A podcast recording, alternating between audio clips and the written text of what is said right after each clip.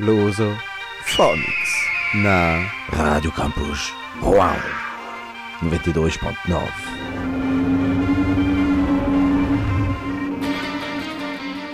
Bonsoir, Botard Nous sommes le 8 février et vous êtes sur Lusophonics. Désolé, ça fait longtemps qu'il n'y a pas eu de Lusophonics. euh, j'ai fait pas mal de, de Phonics by Night, mais bon, j'ai eu pas mal de, de choses théâtrales et tout, tout. Mais bon, on est de retour avec Lusophonics. Et aujourd'hui, c'est une émission spéciale. Émission spéciale cinéma portugais ou en lien avec le Portugal. Car, comme beaucoup le savent, l'abomination Opération Portugal 2 avec Jal est sortie hier. Et je ne vous ferai pas l'affront de passer la bande-annonce ici. Alors, vous me direz que je ne peux pas juger un film que je n'ai même pas vu. Ce à quoi je vous dirai que vous avez raison. Mais qu'en ce qui concerne le premier film, je, m'étais dit que j'irais le voir même si je partais avec un fort a priori car j'avais conscience que ça allait être un film bourré de clichés sur les Portugais. Enfin, soyons précis, sur les Portos, car il n'y a que dans l'Hexagone que les stéréotypes donnés aux Portugais concernent les poils, le travail sur le chantier et le fait de dire faux caralho à toutes ces phrases. Eh bien, je ne me suis pas trompé sur la marchandise. On a affaire à un film qui joue sur les clichés portugais et où l'on arrive même à faire en sorte qu'un portugais prononce le prénom Joaquim Jouyuquim. En gros, un portugais qui ne sait même pas dire un prénom portugais. L'absurdité à l'état stratosphérique. Tout cela avec un scénario à ras des pâquerettes digne d'un mauvais téléfilm de Noël. Enfin bref, je ne suis pas là pour parler d'Opération Portugal, vu que je suis ici pour parler de cinéma. Mais avant de parler de cela, c'est l'heure de la légende portugaise habituelle, qui est juste la plus grande histoire d'amour portugaise connue. On écoutera ensuite Coisa Mais Bonita de Carolina des Landes et Antonio Zambujo, qui est directement en lien avec la légende. Phonics, votre radio. Si beau et tragique est l'amour. L'histoire de Dom Pedro Ier de Portugal et de Dona Inès de Castro est une des plus romantiques et tristes qui n'ait jamais existé. Histoire digne d'un Shakespeare, mais s'étant réellement passé, bien que la frontière entre la réalité et la fiction reste floue. Mais n'est-ce pas là le propre d'une légende? Notre histoire se passe au XIIe siècle après Jésus-Christ, dans un royaume du Portugal, englué dans des conflits avec la Castille entre 1326 et 1329, et qui finalement, après une paix amenée, apporta une aide bienvenue à la Castille, à l'aide du roi Don Afonso IV, pour repousser les morts lors de la bataille de Salado à Cadix en Espagne en 1340. Ce fut lors de ce siècle aussi que l'humanité connut la pandémie la plus dévastatrice d'Europe, la peste noire, qui emporta avec elle entre 75 et 200 millions d'âmes humaines en Eurasie. Le pic de contamination en Europe s'estimant entre 1347 et 1351. Seulement, malgré toutes ces tragédies, la plus marquante pour les Portugais resta une histoire d'amour. Dom Pedro se maria avec Dona Constanza, Dona Constanza en 1340. Mais c'est d'une de ses servantes, la ravissante et noble galicienne Dona Inès de Castro, qu'il tomba amoureux. Il se disait que Pedro retrouvait Inès en cachette à Coimbra et qu'après la mort de Constanza, en 1345, il finit par vivre maritalement avec son véritable amour. Ils vécurent ensemble durant quelques années au Passos de Santa Clara et eurent quatre enfants. Bien que le roi Don Afonso IV, père de Don Pedro, répudiait en absolu cette relation qui était tout aussi mal vue par la cour, qui craignait l'influence castillane sur le futur roi, Don Pedro n'entendait pas les conseils de son père et se refusait à abandonner Donna Inès.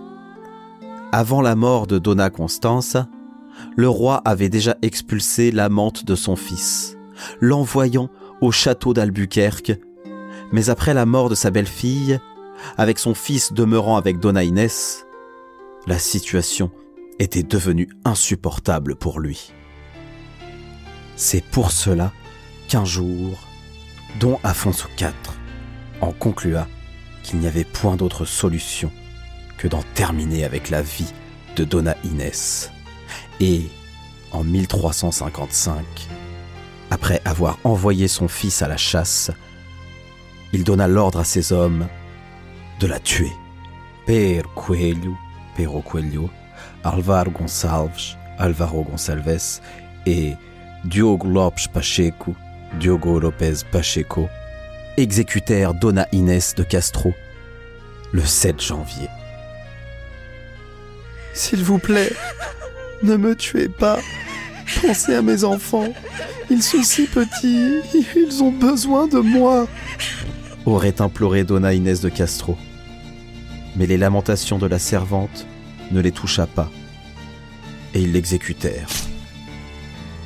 La légende dit que les larmes versées par la mort de Donna Inès donnèrent origine à la fontaine des larmes, Fonte das Lágrimas, dans ce qui reste connu comme la ferme des larmes, Quinta das Lágrimas, Coimbra, et que les taches rougeoyantes qui s'y voient encore aujourd'hui seraient son sang versé.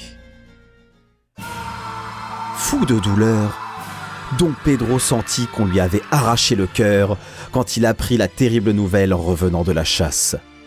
Il se révolta contre son père, qu'il ne pardonna jamais. Et lorsqu'il se tourna roi, en 1357, après la mort de son père, l'un de ses premiers ordres fut de pourchasser et de tuer les assassins de sa bien-aimée. Mais pas sous n'importe quelle forme. Il voulait qu'il ressente la même douleur qu'il avait sentie lorsqu'il apprit la mort de l'amour de sa vie. Alvaro Gonçalves et Pero Coelho furent emprisonnés à Santarém, mais Diogo Lopez Pacheco ne fut pas trouvé. En cet endroit de Santarém, loin du palais royal, Don Pedro Ier aurait ordonné Tuez-les en leur arrachant le cœur, comme j'ai senti qu'on m'arrachait le mien lorsque j'avais compris que Donna Inès était morte. Puis, pointant du doigt Alvaro Gonçalves et ensuite Pero Coelho, il lâcha la sentence. Arrachez le cœur de celui-ci par le dos et de celui-ci par devant. Qui tue une femme innocente ne peut pas avoir de cœur. Plus tard, Don Pedro Ier jura devant la cour qu'il s'était marié en secret avec Donna Inès un an avant sa mort, et que pour cela, Donna Inès de Castro était reine de Portugal et devait être traitée comme telle, même après la mort. Ainsi, il se raconte que Don Pedro Ier ordonna que Donna Inès de Castro soit retirée de son tombeau, emmenée au trône et couronnée. Enfin, il obligea à tous les sujets de sa cour de baiser la main morte de la reine.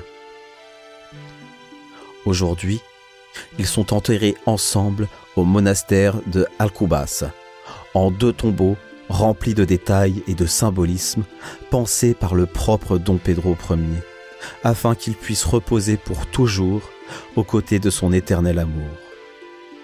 Il y a des amours qui perdurent par-delà la propre mort, des amours comme celui de Pedro et Inès. Radio Campus Rouen 92.9 FM.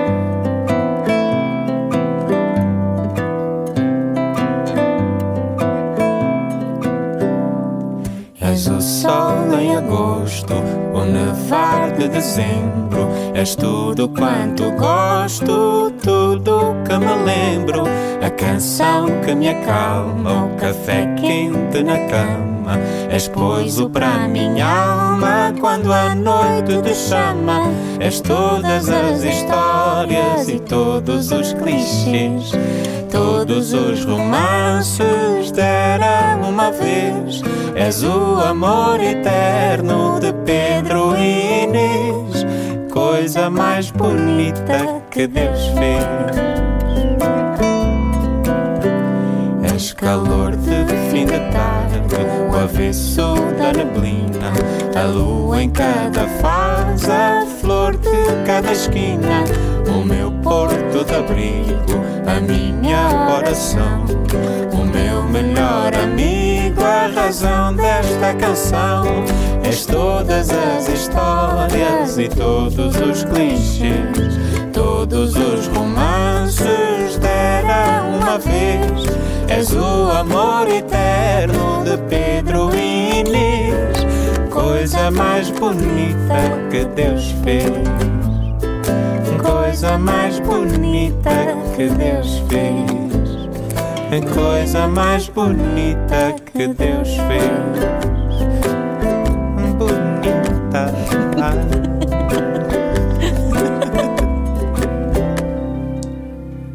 Vous êtes toujours dans Lusophonics sur Radio Campus Rouen 92.9 et radiocampusrouen.fr.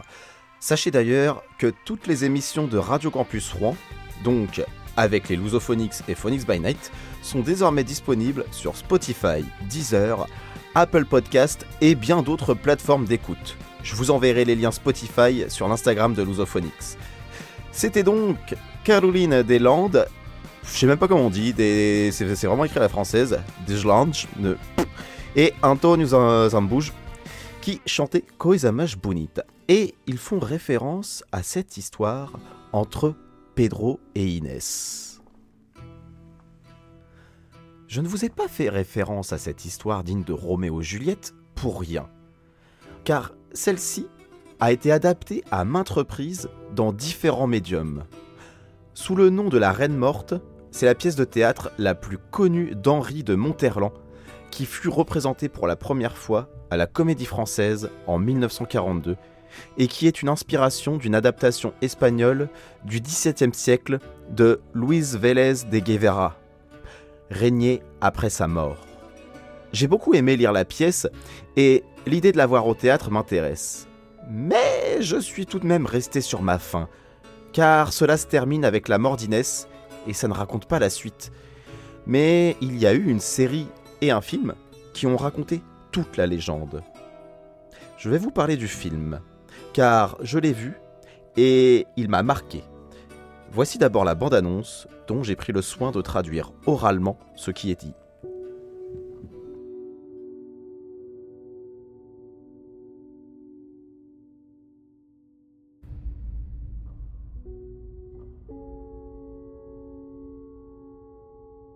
La drogue qu'ils m'ont injectée m'enveloppe dans ses tentacules. Elle m'emporte sur la route de l'éternité. Là où c'était avant, c'est après, c'est maintenant. Je n'ai ni passé ni futur, seulement le présent. Je pense que telle est ma maladie. Vous épouserez une femme de naissance noble d'un royaume voisin, afin de renforcer la paix durable entre nous. Épousez, Seigneur C'est fait Pedro et Constanza. Espérons que celle-ci puisse tomber enceinte. Je viens pour vous servir, mon Seigneur. Elle ne mourra pas avant d'avoir enfanté.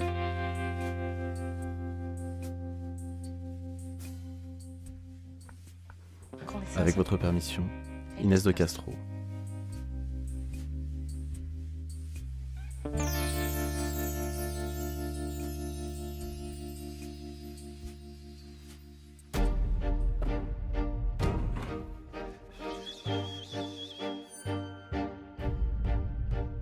Qu'en est-il d'Inès qui est apparue au bureau? On dit qu'elle est belle. Je ne t'ai jamais trahi, Pedro. Je suis amoureux, père.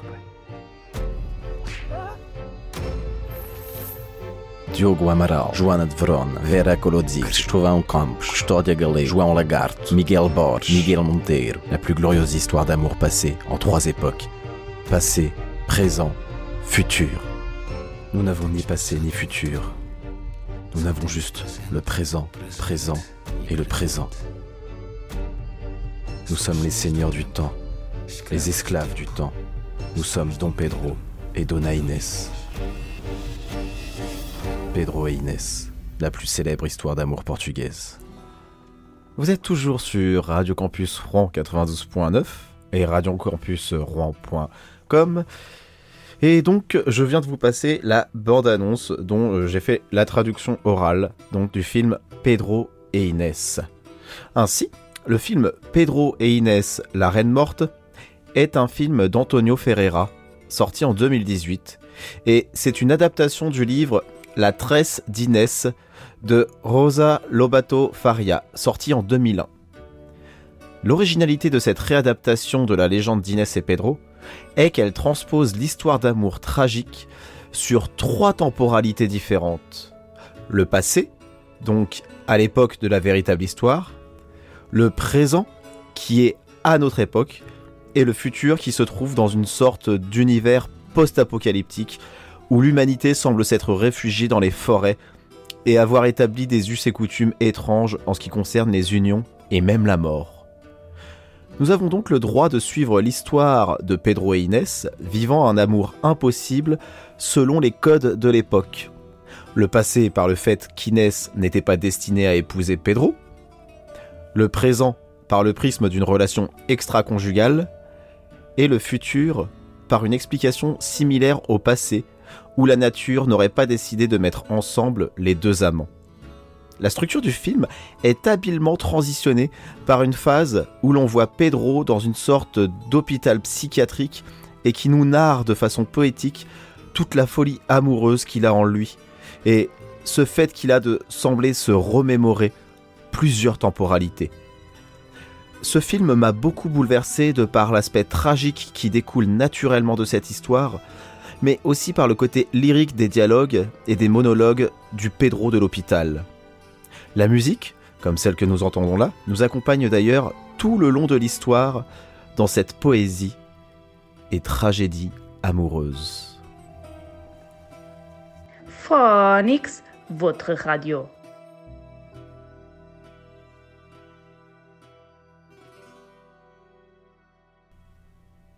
Malheureusement, c'est la croix et la bannière pour pouvoir regarder ce film, car il n'est disponible sur aucune plateforme de streaming française. Et si vous voulez vous procurer le film en DVD, il faut carrément aller au Portugal pour l'avoir. Ce qui m'amène à pousser un gros coup de gueule là-dessus, car pour exporter de la bouffe portugaise ou du folklore portugais, on est plutôt bon. Mais en ce qui concerne des produits culturels, on est au zéro absolu, alors que nous avons une communauté portugaise importante en France qui pourrait être demandeuse de cela. L'avenir reste même pessimiste, car dernièrement, je me suis rendu compte qu'au Portugal, on opte de plus en plus pour le dématérialiser. Les DVD et les Blu-ray ayant tout simplement disparu des magasins de distribution.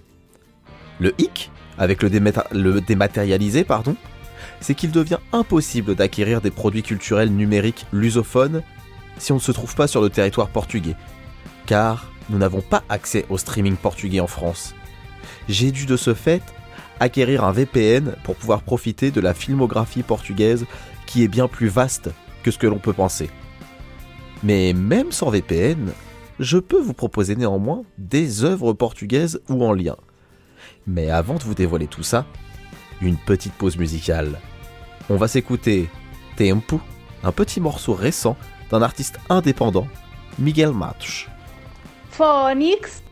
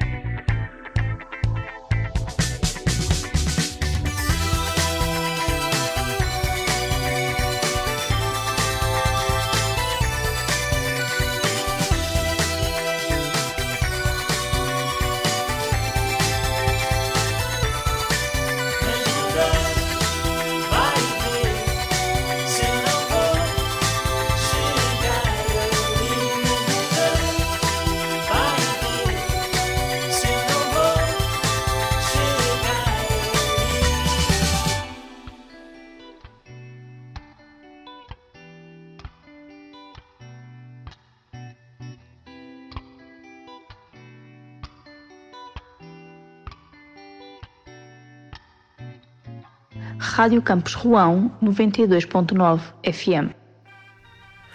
Vous êtes toujours sur Lusophonix, sur Radio Campus Rouen 92.9 FM et radiocampusrouen.com. Comme je vous le disais avant la pause musicale, même sans VPN, il y a quelques œuvres lusophones auxquelles nous pouvons accéder. Pour vous mettre sur la piste, je vous envoie la bande-annonce, qui n'est pas doublée par moi, car eh ben, ça existe en VF. Mais franchement, je vous conseille de regarder quand même ce qui va suivre en VO à l'avenir. Content de te voir, Araret. La sécurité, ça rigole pas ici. On est alliés dans cette lutte contre le communisme. Le Portugal est à la distance idéale pour envoyer le signal au bloc de l'Est. Une guerre ne se mène pas qu'avec des armes, c'est là qu'on entre en jeu. We have a KGB agent inside Raret. We have to find and eliminate him. Tu as pu en apprendre plus sur la disparition de Mia? Essaie de savoir. L'ambassade pense que Mia n'était pas celle qu'elle prétendait être. Si Mia est une déserteuse, elle peut aussi nous compromettre tous. Et surtout découvre ce que savent les Américains. Je comprends ton implication envers ces gens. Notre objectif nous dépasse. Et rien ne doit compromettre sa mise en œuvre. Bonjour. Écoute, je peux compter que sur toi. Ce travail, c'est quoi au juste? Je n'irai pas tuer des gens qui sont innocents. Personne n'est innocent, Joao. On porte un masque. On fait tous semblant.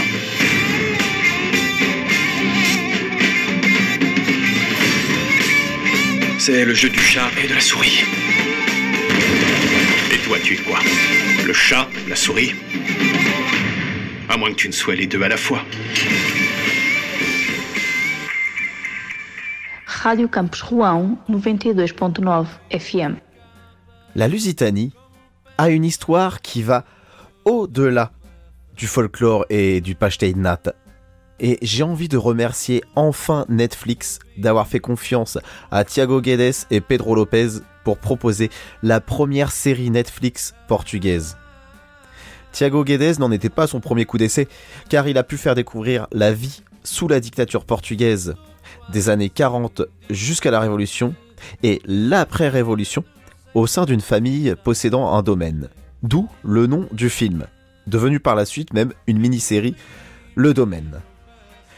C'est dans la lignée de l'histoire du Portugal sous dictature salazariste que Thiago Guedes et Pedro Lopez ont proposé la série Gloria, se passant en 1968 sous un prisme américano-soviétique. Et oui, j'ai découvert un pan de l'histoire portugaise que je méconnaissais, qui est celui qui le lie à la guerre froide. Techniquement, la dictature portugaise ne voulait pas prendre part au conflit entre l'oncle Sam et tonton Vodka. Mais Salazar et les États-Unis avaient un gros point commun, leur haine et peur du communisme, qui fait que dans le petit village de Gloria do Ribatejo, d'où le nom de la série Gloria, s'est installé Raret, un centre de diffusion américain qui diffusait de la propagande occidentale au bloc de l'Est. Dans la série, João Vidal un ingénieur issu d'une famille liée à Stad Novo, ça veut dire l'État nouveau, et c'était le nom de la dictature. Donc, João Vidal est lié à la dictature, mais il est aussi recruté par le KGB, et il gère plusieurs missions d'espionnage à haut risque qui pourraient changer le cours de l'histoire portugaise et mondiale. Bon, je vous ai un peu pompé le synopsis d'Allociné là. Donc, on a un ingénieur portugais qui se retrouve avec une sorte de triple casquette, car il bosse pour des Américains, tout en étant lié à la fois au service secret russe et à la PID, qui était la police politique portugaise. Et je peux vous dire qu'il valait mieux pas rigoler avec eux si vous ne vouliez pas vous retrouver torturé au trou. Toute cette situation donne des moments de tension intenses, dignes des anciens James Bond, avec la classe et le charme des années 60. On transpire pour notre ingénieur portugais, mais pas que pour lui, et on en vient des fois à se poser la question de jusqu'où un espion peut-il aller éthiquement pour mener à bien ses missions. Alors je ne vais pas spoiler, mais j'ai beaucoup aimé le parcours complexe de João Vidal, que l'on comprend de mieux en mieux au fil de la série, et qui m'a personnellement fait ressentir non seulement la tension d'être dans la peau d'un espion, mais aussi dans la peau d'un Portugais de cette époque, traumatisé par les délations et fausses délations et la guerre d'Ultramar, guerre des colonies portugaises.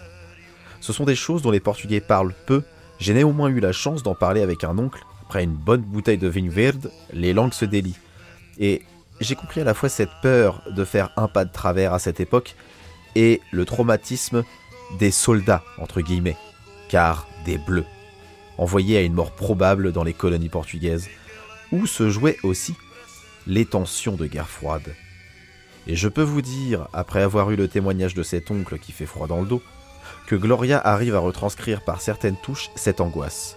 Je n'en dis pas plus car, si vous ne connaissez pas assez l'histoire de la dictature portugaise et ce qui a mené à la révolution des œillets, je vous spoilerai l'ambiance de la série, et j'ai envie que vous découvriez par vous-même ce que mon oncle m'a raconté. Bref, non seulement Gloria est une excellente série d'espionnage sur la guerre froide, mais elle, amène aussi à une connaissance du climat dictatorial portugais de l'époque et de la guerre des colonies. Tout cela permet de parler à un vaste public et donne envie de connaître la suite de la série. Et j'espère vraiment qu'il y aura d'autres saisons où l'histoire sera amenée jusqu'à la Révolution portugaise car il se dégage clairement un sentiment de coup d'État dans Gloria, celui qui sera mené le 25 avril 1974, mais aussi celui qui est mené par des personnes comme Tiago Guedes, qui permettra aux Français et surtout aux fils de Portugais de décoloniser leurs pensées étriquées dans une dictature fantôme et de se dire que le Portugal, c'est pas que faire un pèlerinage à Fatima, écouter du fado ou crier devant un match de football. Alors, j'avais découvert cette série il y a deux ans. Euh, il n'y a toujours pas de deuxième saison et j'aimerais tellement qu'il y en ait eu une deuxième parce que. Enfin, je vais pas spoiler comme j'ai dit, mais ça pousse à plusieurs saisons. Mais c'est pas si grave que ça parce que sur Netflix, il y a une autre série portugaise. Et pour vous mettre sur la piste un petit peu de cette série, le prochain morceau de Sandro G s'appelle Fecht, eh bien, vient un petit peu de là. Phoenix, votre radio.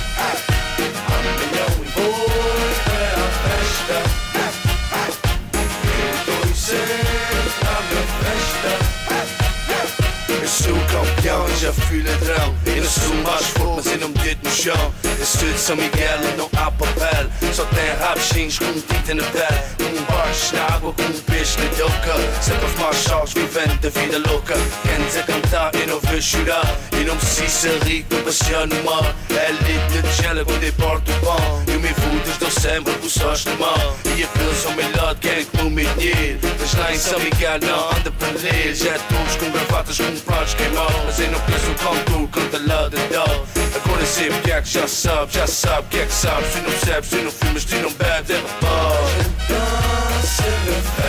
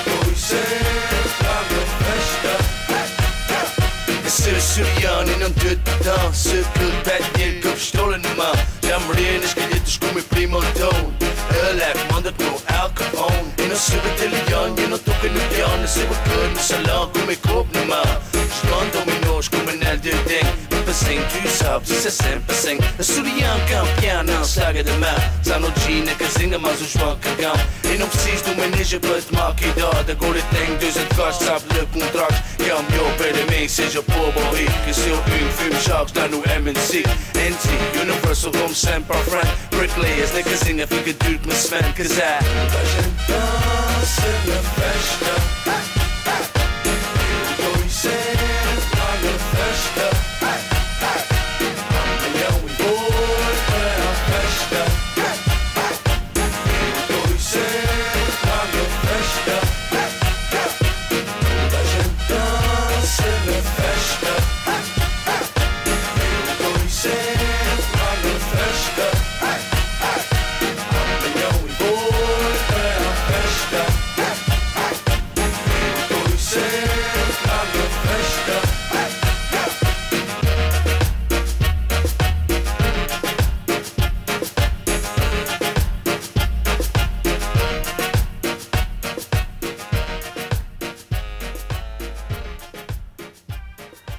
Vous êtes toujours sur Lusophonics, sur Radio Campus Rouen 92.9 FM et radiocampusrouen.com.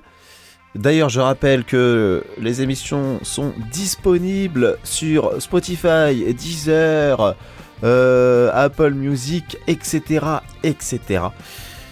Alors, donc, on vient d'écouter Sandro G avec Festa. Et ce rappeur, il vient d'un coin du Portugal qui est sur une île. Et ce coin-là, c'est dans les Açores, et plus exactement de Rabo Pêche, qui est un port de pêche. Et il s'est passé une histoire plutôt cocasse euh, dans les années 90-2000. Et justement, la série Netflix parle, s'inspire de cette histoire cocasse. Alors avant que je vous en parle, petite bande-annonce, euh, avec ce coup-ci traduction euh, orale de ma part. Phonix, votre radio. C'est l'histoire d'un jeune plein d'espoir dans un lieu de désespoir. On ne mérite pas ce sort. C'est une prison ici. Il n'arrive jamais à rien. Plus pour très longtemps. Les mafiosos traversent l'Atlantique dans un voilier rempli de drogue. C'est de la coke. C'est là que tout a commencé. Elle a échoué ici. Ça fait combien? 60 000 euros. Le kilo. Vaguement inspiré de faits réels. Mon neveu a saisi sa chance. On ne m'a jamais rien donné. C'est de la chance de notre vie. On ne peut plus rester ici. Ça fait 23 820 000 euros. On va être riche. J'ai un plan. On va conquérir le continent. Tôt ou tard, des gens dangereux viendront la chercher. La mafia est intouchable. Elle te tuera. Je veux récupérer mes biens. La police va arriver. Je l'ai mis dans de sales draps.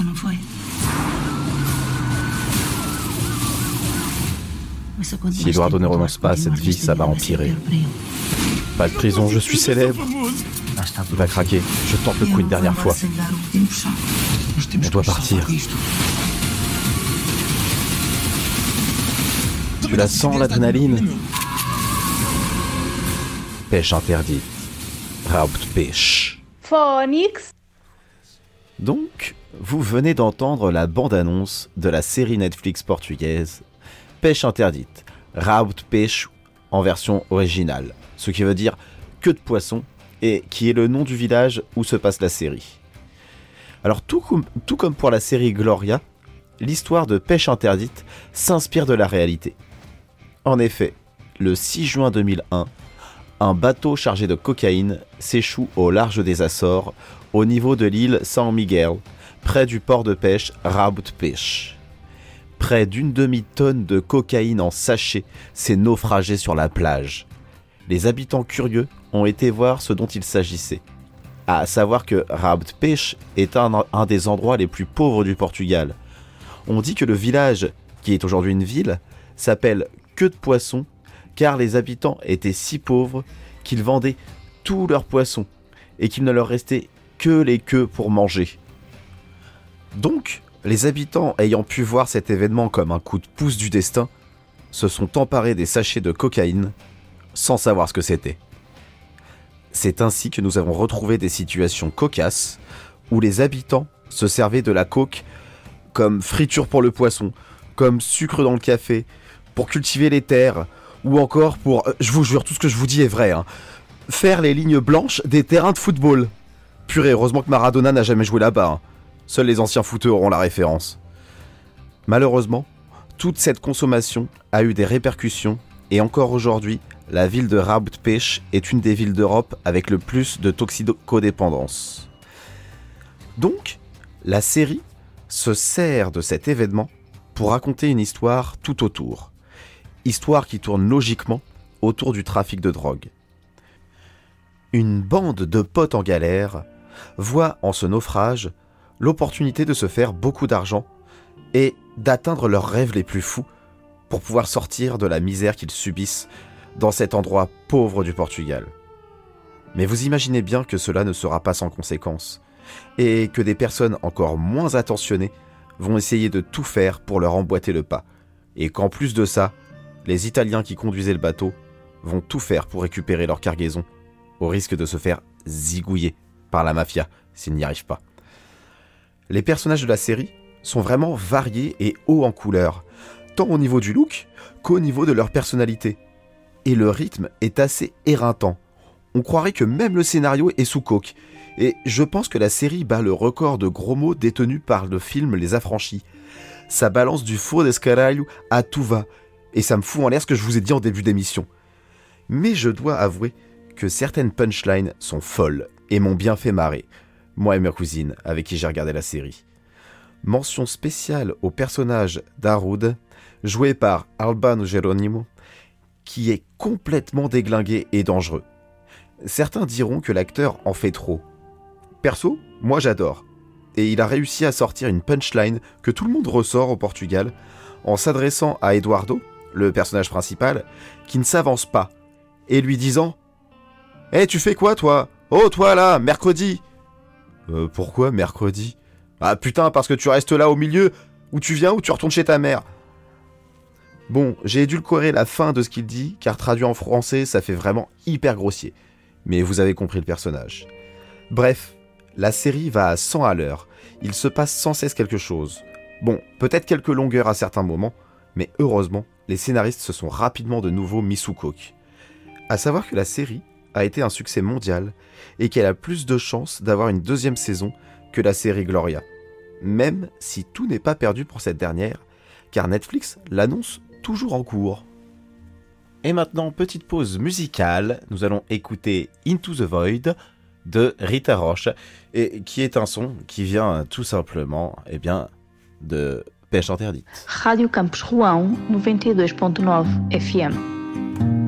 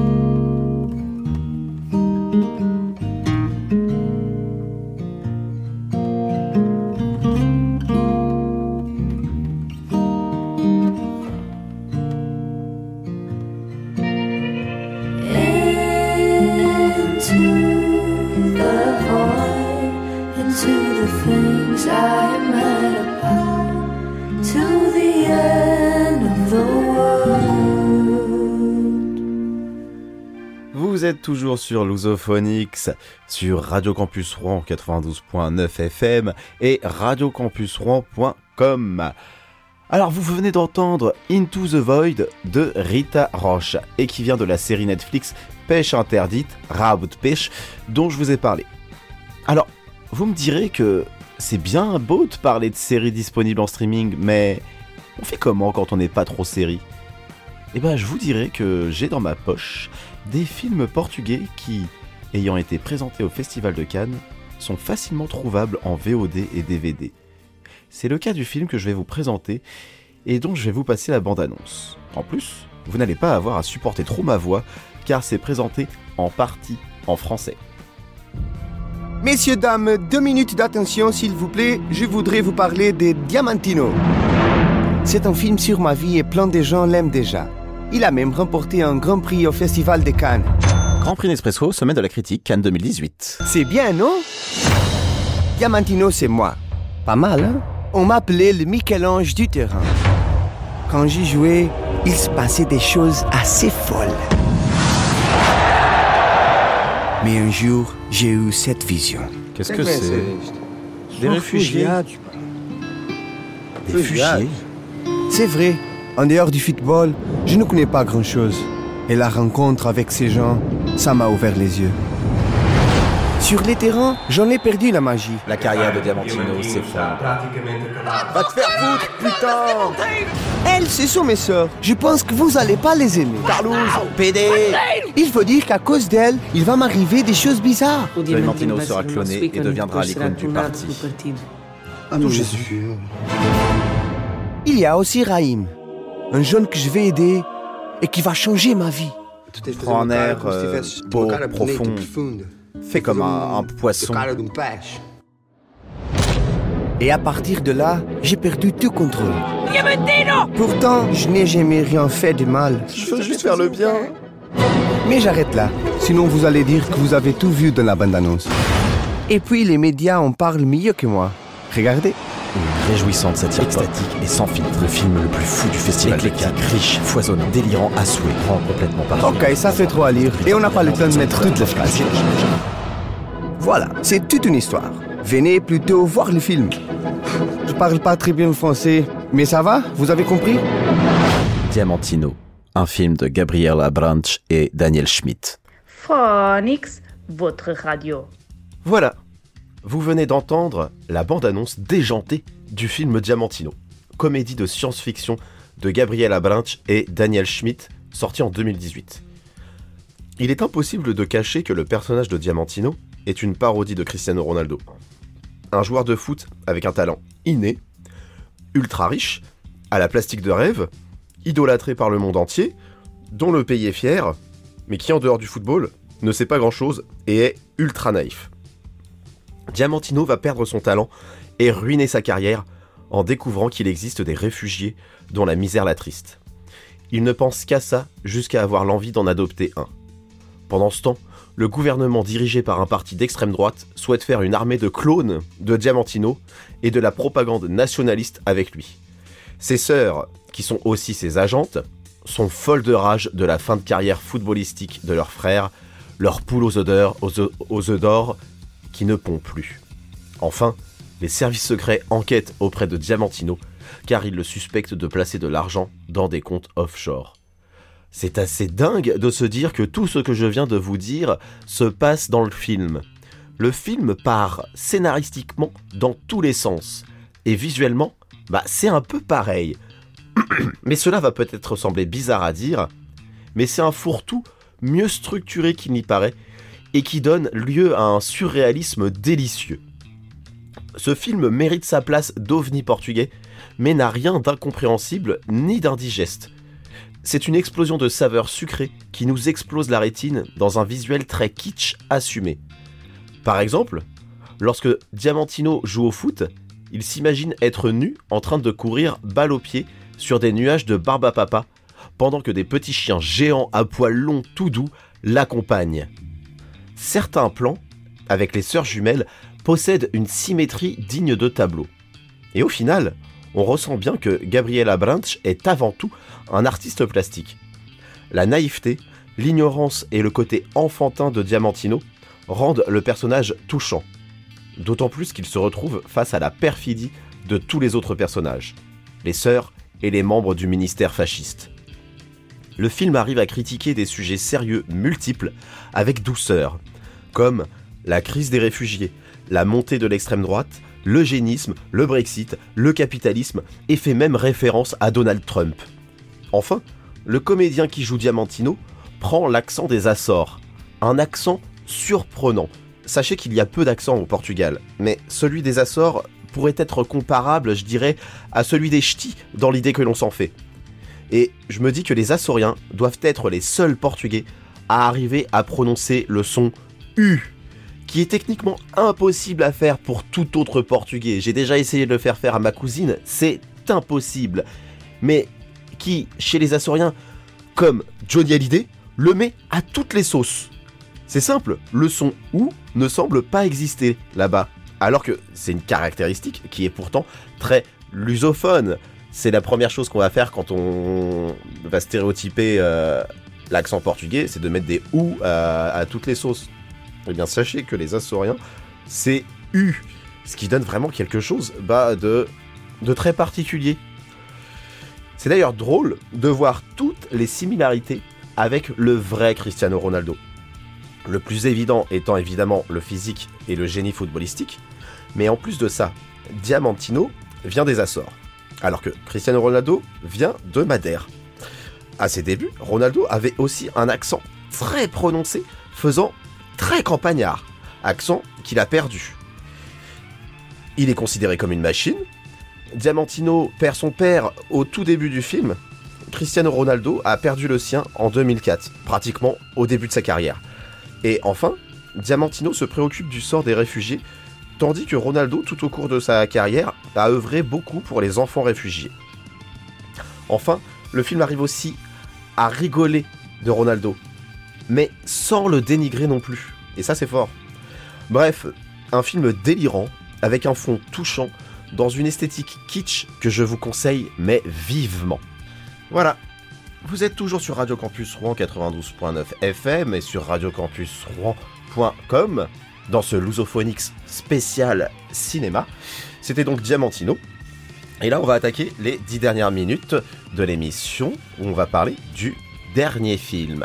Mais avant cela, eh bien je vous propose une petite pause musicale avec Oceana, Oceanario qui chante Bonins. Phonics, votre radio. Ah, se ela soubesse quanto eu gosto dela Mas mais que gostar dela eu não gosto de mim. Sentar no seu regaço abraçado a ela O amor é algo estranho e faz falta enfim.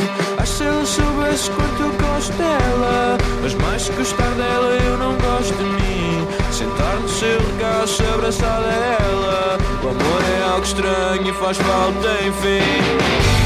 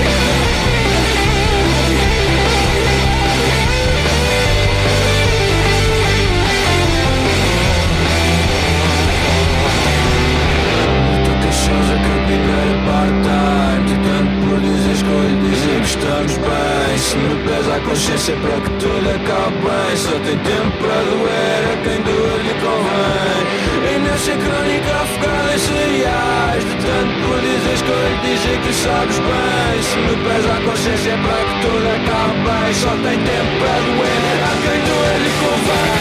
Ah, se ela soubesse quanto gosto dela Mas mais gostar dela não gosto de mim.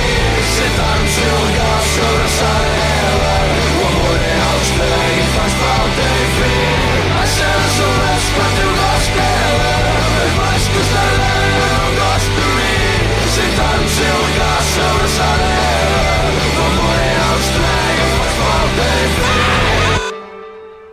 Nous sommes toujours sur Radio Campus Rouen 92.9 et radiocampusrouen.com sur ce Lusophonique spécial cinéma et on attaque la toute dernière partie, toute dernière ligne droite de l'émission.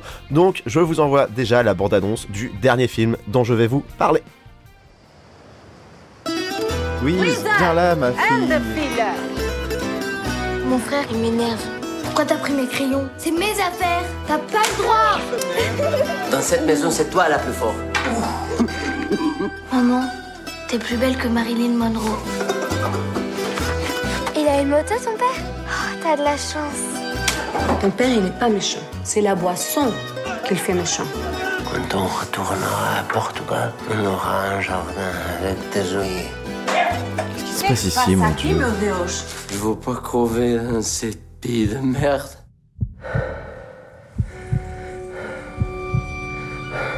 Papa. Ouais. J'ai de l'eau dans les poumons. Bah, faut que tu la craches. Je suis malade. C'est un secret. Qu'est-ce que t'as toussé comme ça C'est quoi cette photo déchirée Ça fait si longtemps.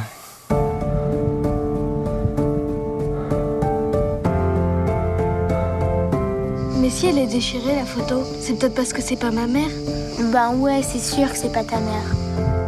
Maman, est-ce que tu m'aimes? Arrête de tousser, arrête Beatriz Batarda, Nuno Lopes, Naomi Bitton. Quand tu aimes, il faut partir. Quitte ta femme, quitte ton enfant, quitte ton ami. Menina, un film de Cristina Pinheiro. Rádio Campus Rouen 92.9 FM. Voilà, c'était la bande-annonce du film Menin de Cristina Pinheiro, sorti en 2017, qui se passe dans les années 70 et qui narre l'histoire de parents portugais immigrés en France à travers le regard de leur fille. D'où le nom du film Menin, qui veut dire petite fille en portugais. On se retrouve face au drame d'une enfant faisant face à la maladie grave de son père et au questionnement identitaire qui découle du déracinement et de l'enracinement d'une culture à une autre. Film qui m'a bouleversé, mais pour la fin de l'émission, je vais laisser parler la ré- réalisatrice interviewée par TV5 Monde. Quand je rentrais chez moi, je, rentrais au Portugal. C'était un petit bout de Portugal qui était là et, voilà. Donc on, ne sait jamais euh, euh, ce qu'on est vraiment. Il y a un côté un peu schizophrénique, mais euh, ag- agréable quand même. c'est pas de la schizophrénie désagréable, mais voilà, c'est une richesse. Mais parfois, il y a quelque chose d'un peu, euh, euh, d'un peu difficile à, à assumer. Mais bientôt je vais disparaître. Disparaître On dit disparaître. Ouais, je sais. Disparaître. Disparaître comme un magicien? Non, pas comme ça. Écoute, écoute, donne-moi ça.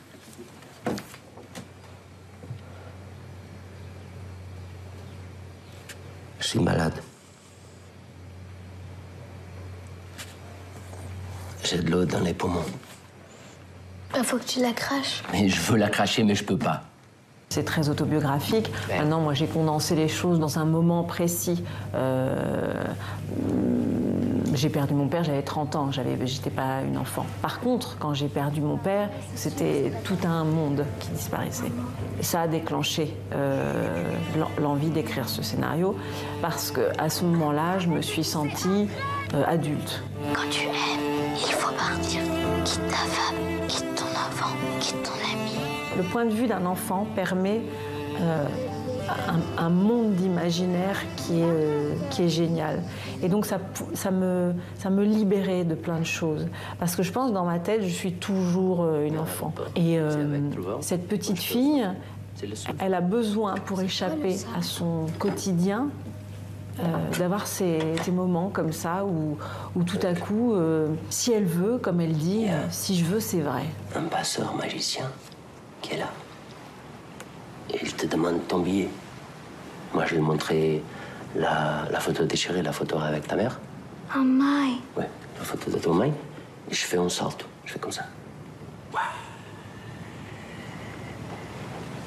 Je sautais très haut, très haut dans le ciel. Et je dis, je veux aller à France. Et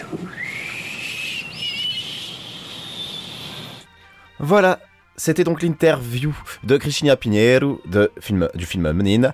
J'ai juste le temps de vous dire, eh bien, à la prochaine. C'était l'émission Lusophonix sur le cinéma. Donc, euh, je vous dis, allez voir des bons films portugais. Je vais sûrement faire d'autres émissions sur le cinéma portugais. Et puis, une idée de festival du film portugais me trotte clairement en tête, car j'en peux plus de Jal. Clairement, non, c'est pas possible. Até a próxima! sur Radio Campus Rouen 92.9 FM.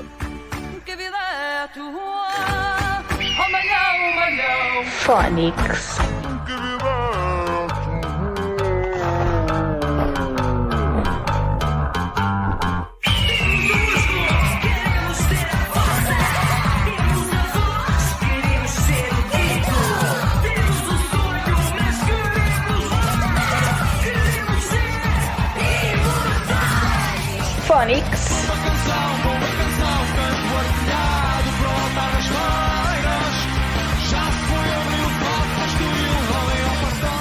Phonics.